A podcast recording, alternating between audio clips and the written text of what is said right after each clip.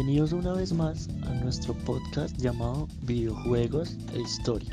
En el capítulo de hoy hablaremos sobre una consola que ha marcado un hito y ha pisado fuerte en la historia de los videojuegos, la PlayStation, y cómo esta ha evolucionado a través del tiempo.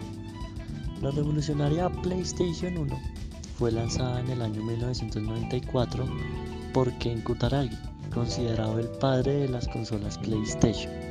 Este aprovechó lo que había aprendido en el proyecto conjunto con Nintendo y desarrolló su propia consola. Esta presentaba un diseño elegante y formato CD, por lo que los juegos eran más grandes, empleaban gráficos en 3D y un sonido superior a cualquier otro sistema anterior. En menos de una década, se convirtió en la primera consola en vender más de 100 millones de unidades en todo el mundo.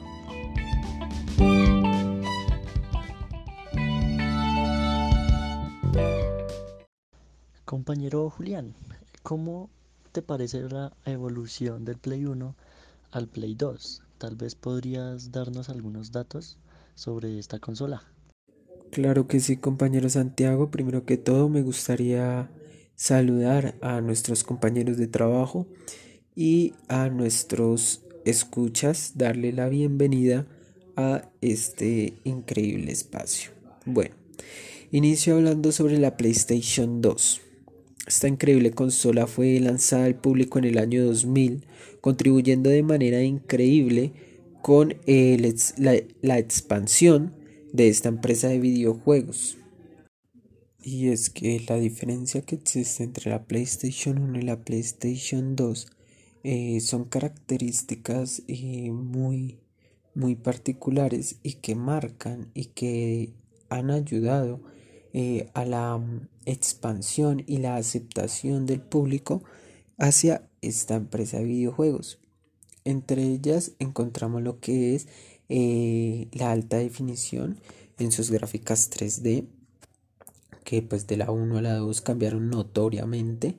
Em, la implementación de lo que fue, fueron y son los juegos en línea que son muy importantes eh, en este mundo de videojuegos al día de hoy y eh, lo, que, lo que es la implementación al DVD.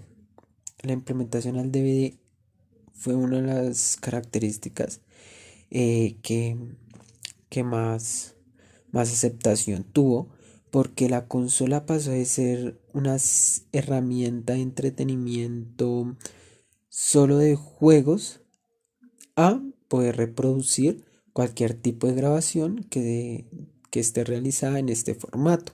Lo que quiere decir que en ella podíamos ver películas, videos, eh, sin tener eh, sin la necesidad de una extensión o otro aparato electrónico. Entonces estas, estas fueron unas de las características que marcaron este, esta PlayStation 2.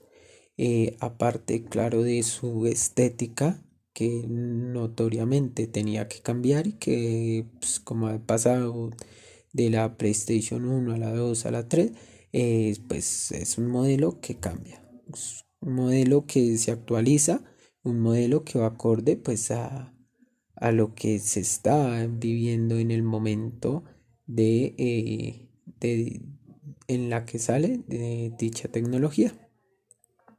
Siguiendo el recorrido histórico de las consolas de Sony, llegamos a la PlayStation 3, o mejor conocida como PS3. Esta es la tercera videoconsola del modelo PlayStation y la quinta y última en ser diseñada por Ken Kutaragi.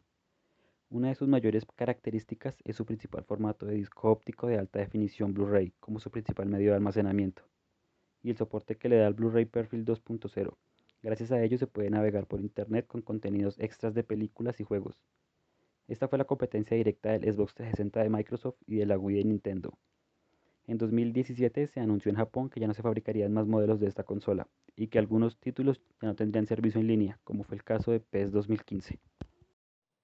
El PlayStation se ha solidificado como una de las mejores marcas de videojuegos en la actualidad debido a sus predecesoras anteriormente mencionadas, ya que cada generación va aumentando tecnológicamente las funciones de la misma como lo podemos ver en el PlayStation 4, el cual incorporó los discos Blu-ray que hacían que los videojuegos corrieran de una forma más fluida.